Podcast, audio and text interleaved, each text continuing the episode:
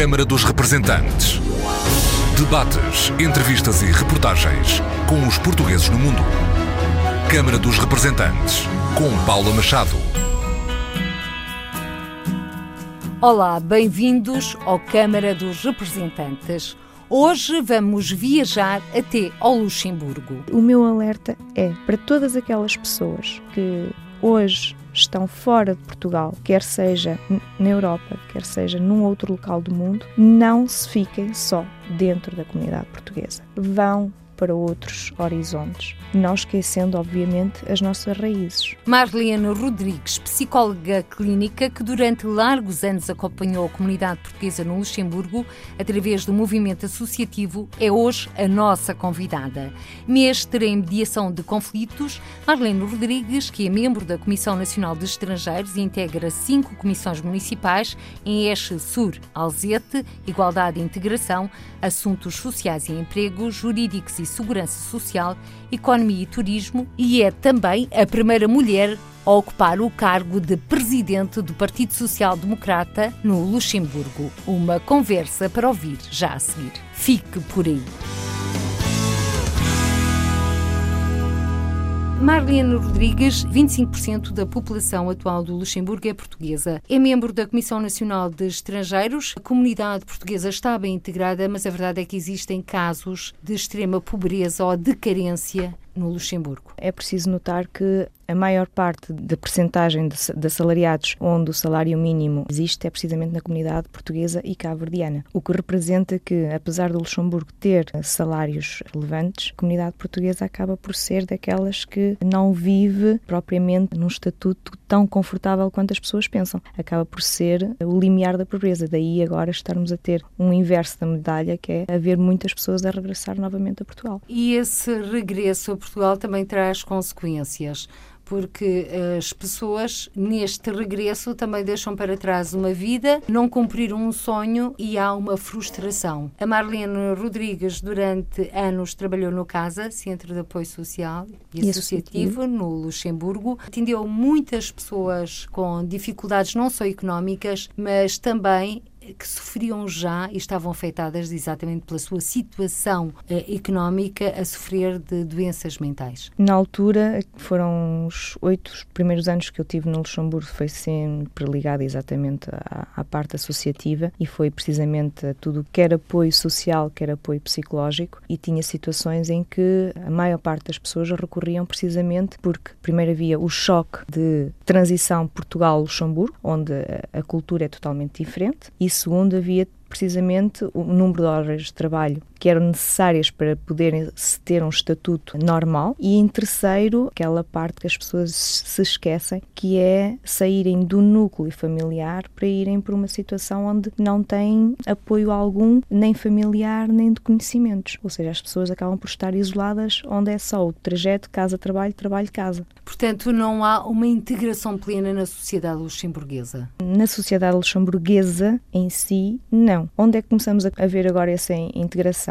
Começa a ser depois nas gerações que já estão instaladas há duas, três, até mais, porque já há a quarta geração, começa a saber precisamente a partir daí. Já não se distingue muito bem eh, os, os miúdos que, que estão na terceira geração dos luxemburgueses em si. Sim, a gente distingue-os quando eles estão entre eles e falam metade português, metade luxemburguês, metade francês, mas depois, eh, aqueles que estão recém-chegados, nota-se que existe uma disparidade que é uh, muito importante. Falar uh, em português e luxemburguês em simultâneo. A língua é o grande obstáculo também à integração. A língua é um grande obstáculo porque é preciso ver que uh, nós somos, uh, o português é um quinto da população, o que faz que a cada esquina, entre aspas, há um português.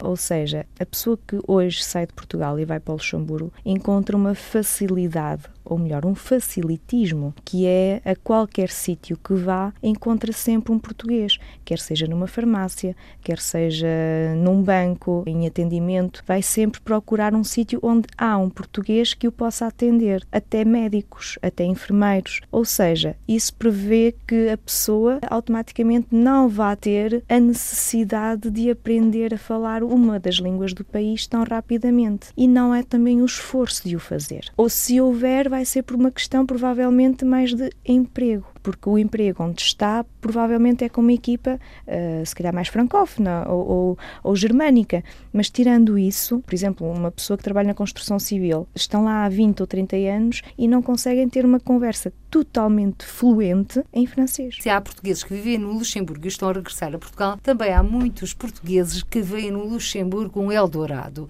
Fazem contas à vida uhum. e o salário é bastante apetecível, mas uhum. depois chegando lá de facto, as rendas de casa são altíssimas.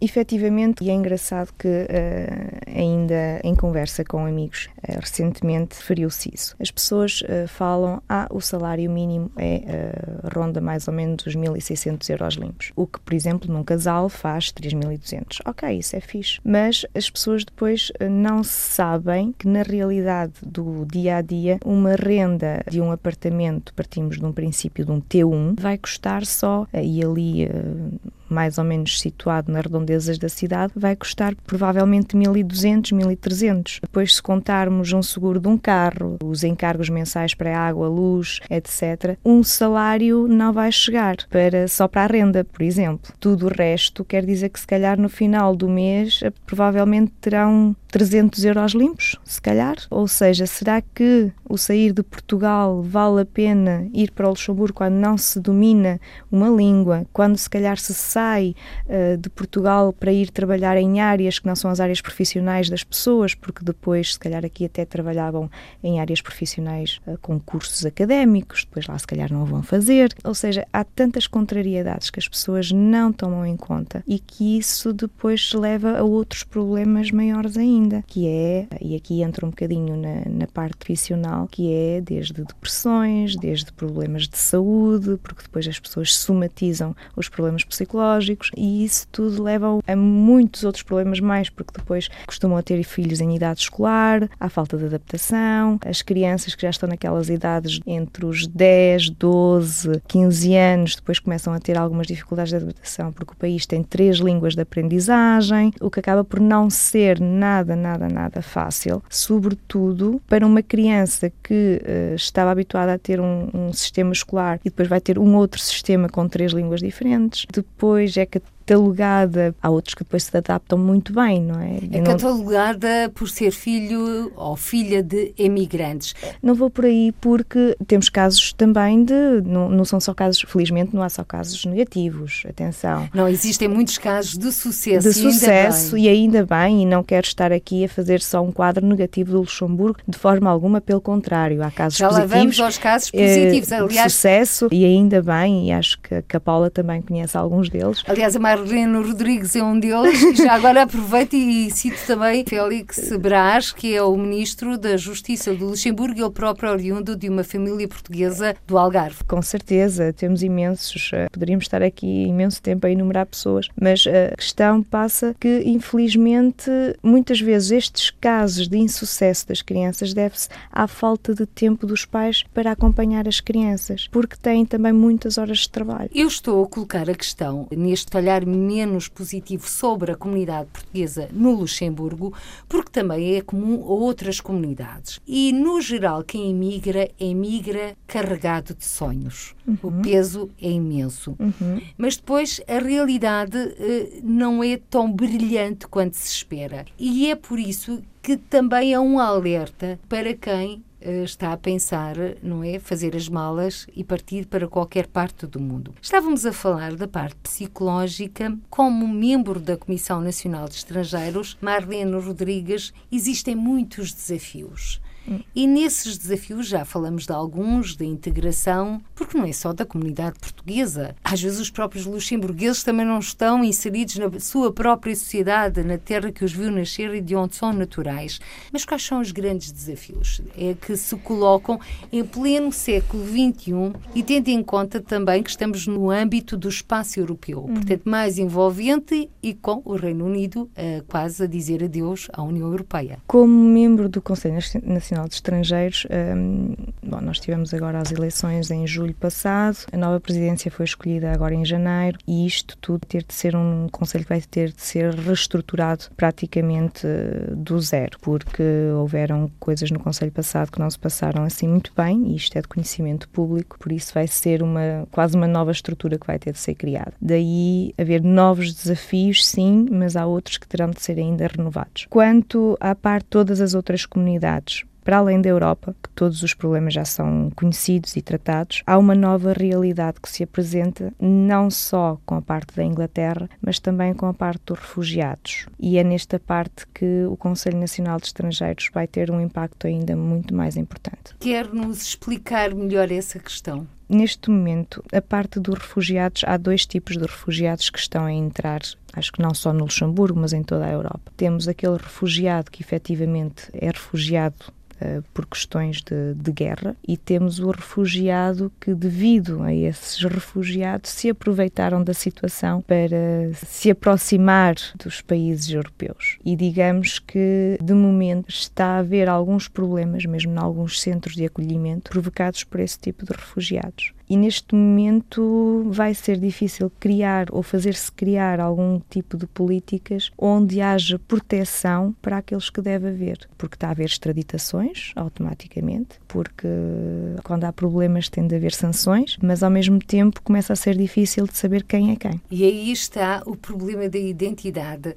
Marlene Rodrigues, psicóloga clínica e mestre em mediação de conflitos, quais são os casos pelos quais mais é mais procurada. E isto, claro, mantendo o sigilo, como é óbvio, de um consultório. Vamos dizer que 90% das pessoas que eu vejo pertencem à comunidade portuguesa. Tem outras comunidades, mas é 90% é a comunidade portuguesa. Em termos de casos, eu no Luxemburgo tive de, de me adaptar e fazer mais psicologia clínica geral do que propriamente psicologia clínica criminal, que é a minha especialização. E então acabei por ter de enveredar mais por um caminho generalista. O que é que eu vejo no meu cotidiano? Vejo precisamente aquilo que já referimos há pouco, que é precisamente a frustração do imigrante, a depressão, problemas de casal e depois o mais frequente tem a ver mais com as crianças, que é desde os problemas escolares, problemas de comportamento, problemas ligados a divórcios, separações. Digamos que é um, um misto uh, bastante interessante,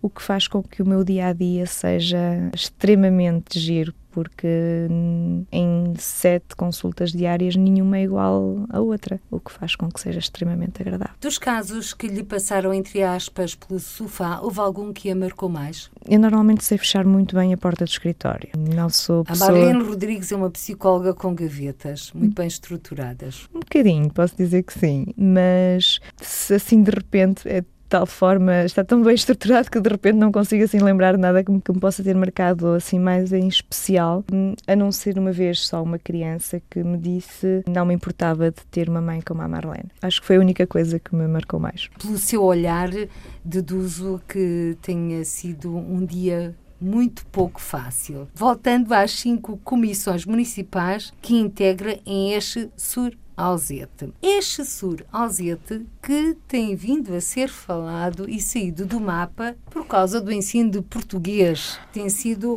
portanto, uma bandeira quer do governo de Lisboa por causa das aulas extracurriculares, devido ao facto das autoridades de este terem decidido colocar um ponto final no ensino integrado. Como é que estamos a esse nível? Eu sei que acompanhou de perto esta situação. Sim. Até porque eh, eu não ainda não referi ao longo desta conversa, mas é que a Marlene Rodrigues foi eleita presidente do PSD no Luxemburgo. É a primeira mulher a ocupar este cargo no Grão-Ducado. Mas isto porque e foi uma decisão do governo socialista uh, em que teve também a ver com a posição das autoridades de este. Como é que se processa todas estas negociações? A parte das negociações que se passaram com o ensino e com a Câmara 10 foram ligeiramente preliminares à minha chegada. Eu apanhei isso já numa fase final, por isso eu só posso falar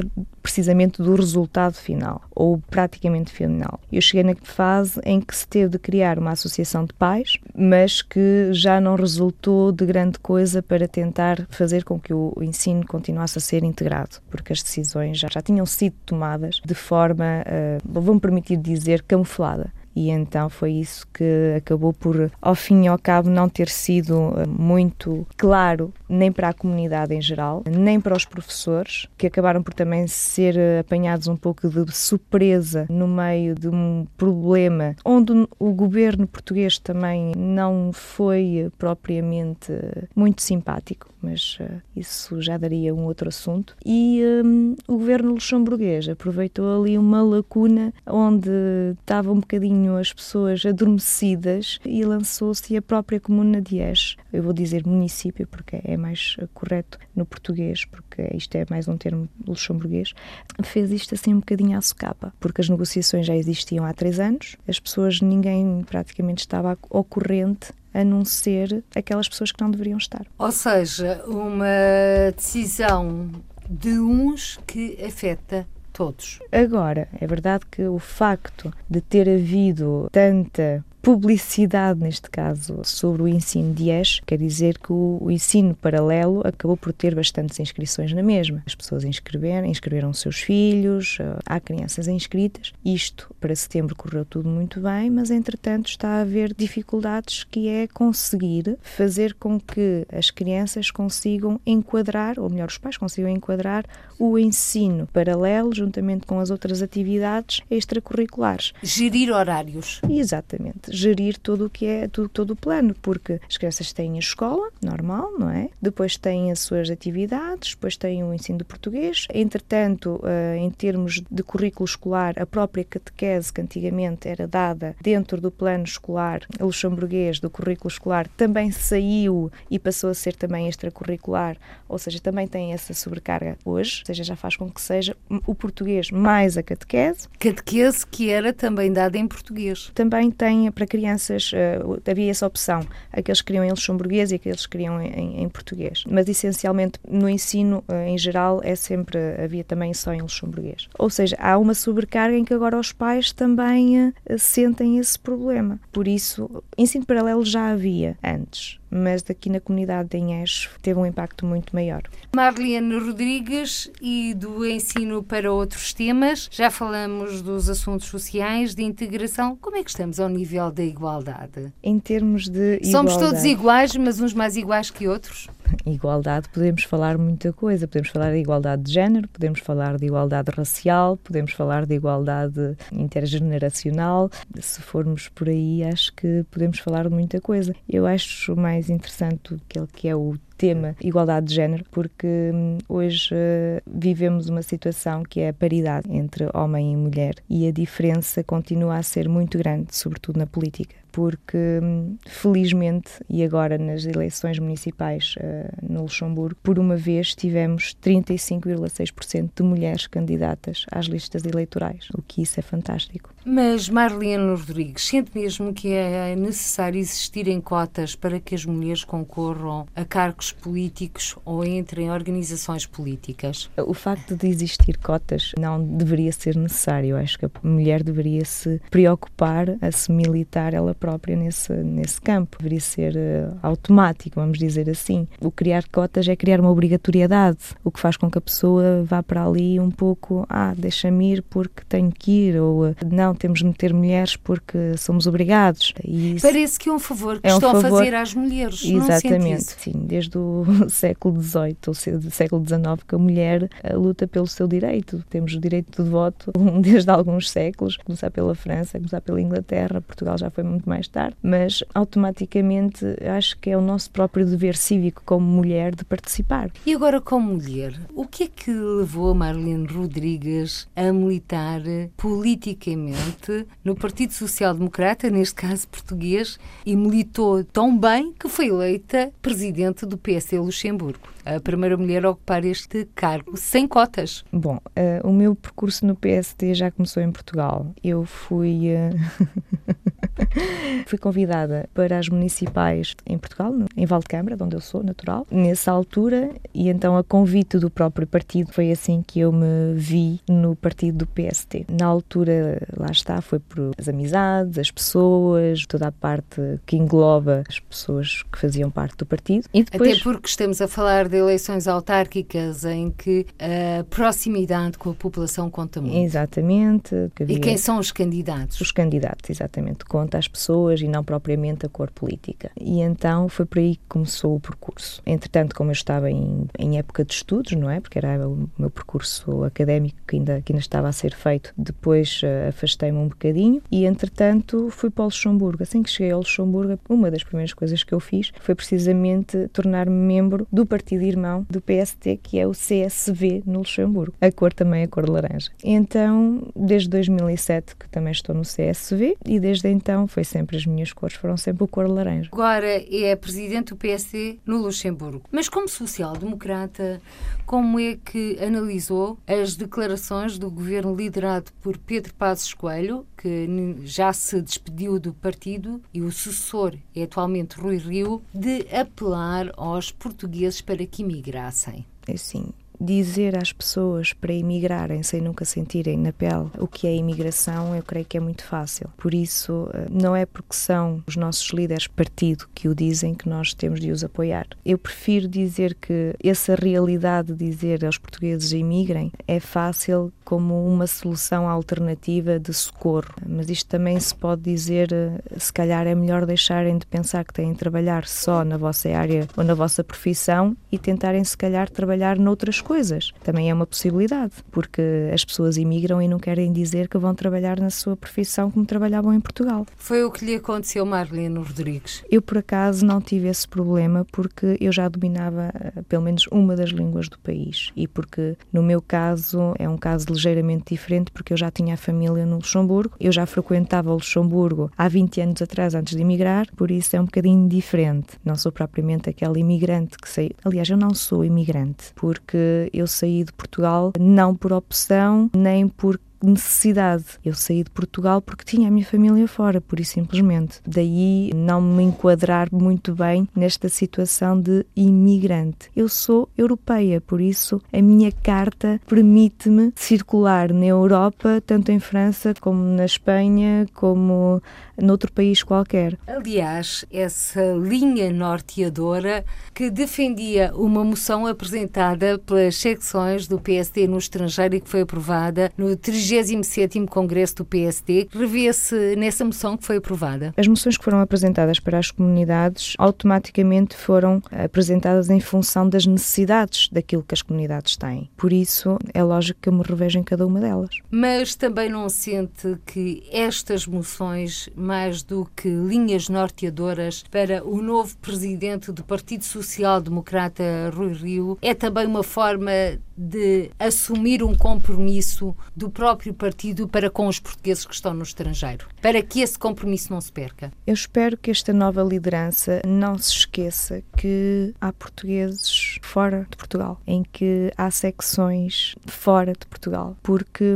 durante toda a campanha para este entre Rio e Santana houve um bocadinho a lacuna de se esquecerem das comunidades. Eu sei que não somos muitos a votar, eu sei que não, não somos um peso muito importante para o número de votos, mas não é por causa disso que deixamos de existir. Mas a verdade é que, a ser aprovado o recenseamento automático, aumenta também o número de votantes, de potenciais votantes no mundo. Daí que espero que agora se lembre mais um bocadinho de nós. Acha que se os portugueses no estrangeiro tivessem mais peso político, nomeadamente traduzido no aumento do número de deputados, atualmente são quatro, dois eleitos pela Europa, dois eleitos pelo circo fora da Europa, a situação seria diferente? Com certeza, mas isso não haja dúvidas. Porque a partir do momento que há um peso de número de militantes mais relevante, automaticamente a importância é outra, não é? Não vamos comparar um 10 com 10 mil. Dois deputados por cada círculo eleitoral é suficiente? Não. Marlene Rodrigues. Não, não é. Porque se nós tivermos de ver,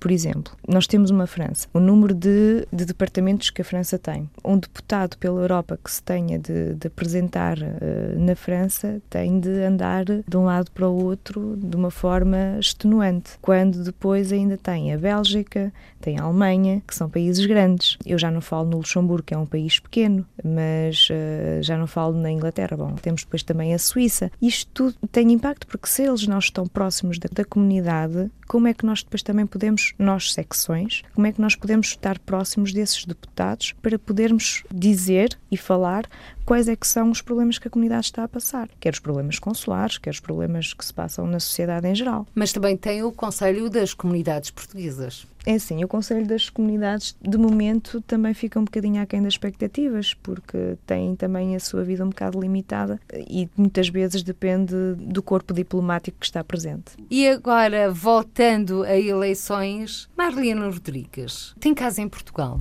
Eu não tenho os meus familiares. Quando vêm cá, vêm passar férias, têm imóveis, participam não, indiretamente na vida da região onde tem casa. Uhum. No seu entender, faz sentido que os portugueses residentes no estrangeiro exerçam o direito de voto para as eleições autárquicas? Com certeza. Então, isto é muito simples. Dou um exemplo pessoal.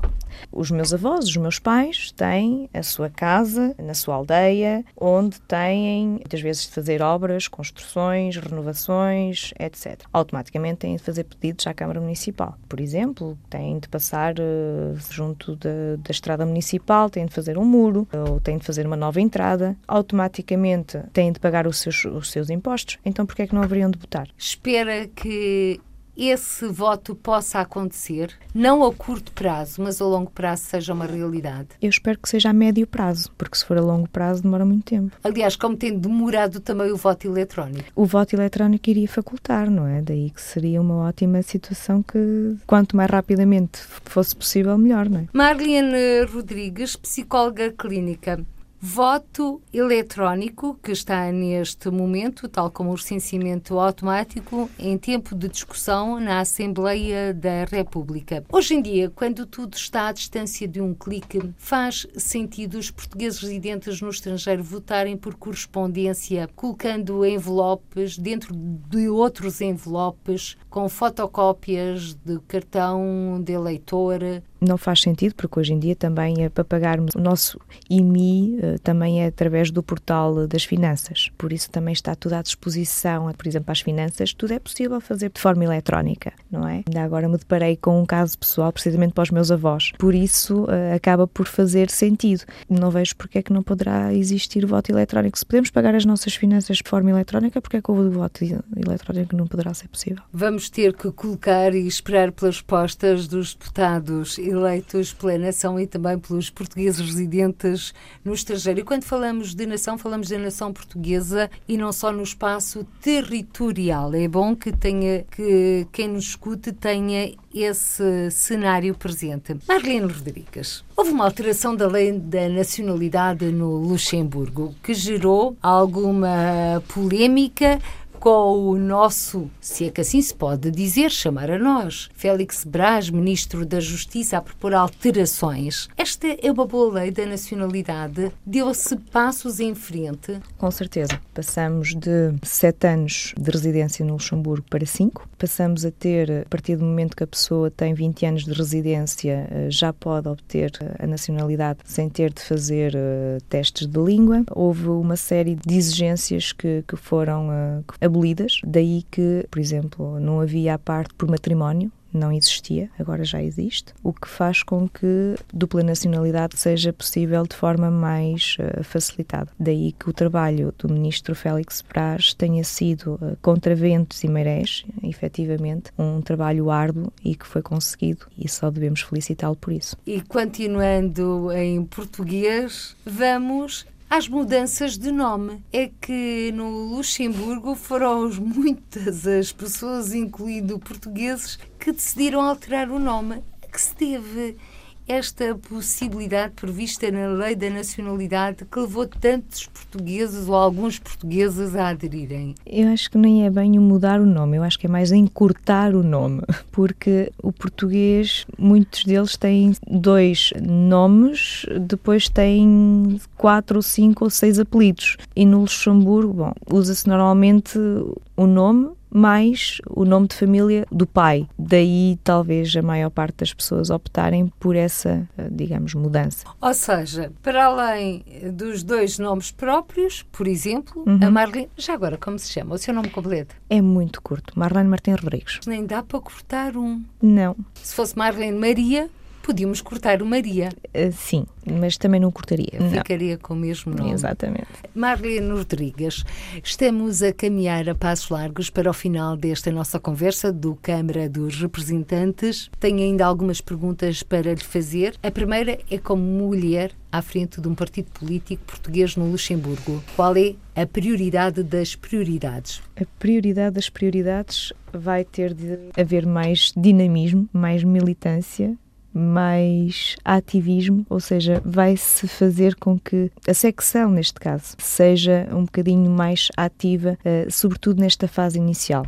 Há um porquê. Porque este ano são ano de legislativas no Luxemburgo. E precisamente como nós falamos há pouco de dupla nacionalidade, como este ano vamos ter as legislativas no Luxemburgo em outubro, o PSD pode fazer um trabalho excelente uh, junto do partido irmão, que é o CSV, precisamente por causa daquilo que nós falamos há pouco, que é a dupla nacionalidade. Porque, como houveram pessoas que adquiriram agora, com a nova mudança da, da lei da dupla nacionalidade, houveram pessoas que vão poder votar pela primeira vez nas legislativas. Porque até agora, como não luxemburgueses, nós uh, não poderíamos votar para as legislativas. Só o luxemburguês é que podia votar, coisa que até aqui não era possível. Ou seja, os novos luxemburgueses naturalizados vão fazê-lo pela primeira vez. E isto, para a nossa comunidade, sobretudo aqueles que não dominam o luxemburguês, porque as campanhas são feitas todas em língua luxemburguesa, é aqui que o PSD pode ser uma grande força, juntamente com o nosso deputado das comunidades, que é o Carlos, o Dr. Carlos Gonçalves, junto com o candidato que vai ser a primeiro-ministro, que é o Sr. Claude Wiesler. Que por acaso é casado com uma portuguesa, Isabel Wiesler, Isabel, professora. Isabel uh, Lima Wiesler, que é também vereadora da Câmara do Luxemburgo, da cidade do Luxemburgo. Automaticamente, acho que esta será a primeira fase em que o PSD uh, eh, da secção Luxemburgo pode ter um grande impacto, sobretudo nesta primeira fase do meu mandato, vamos dizer assim. Marlene Rodrigues. E agora sim, na reta final deste Câmara dos Representantes, no seu entender, qual é o grande ou grandes desafios que se colocam ou coloca aos portugueses no mundo? Qualquer português que se preze no mundo, pouco importa em que país esteja, em que sítio esteja, em que comunidade esteja, deveria se preocupar não com o ficar unicamente na sua zona de conforto, casa, trabalho, filhos, mas sim com também a sua participação cívica, quer numa associação de futebol, num clube futebolístico, quer uh, num partido político, numa associação de pais, porque automaticamente é através dos meios que são oferecidos pela sociedade onde vive que se vai integrar. Não ficar unicamente restrito a associações da comunidade portuguesa, mas sim a associações do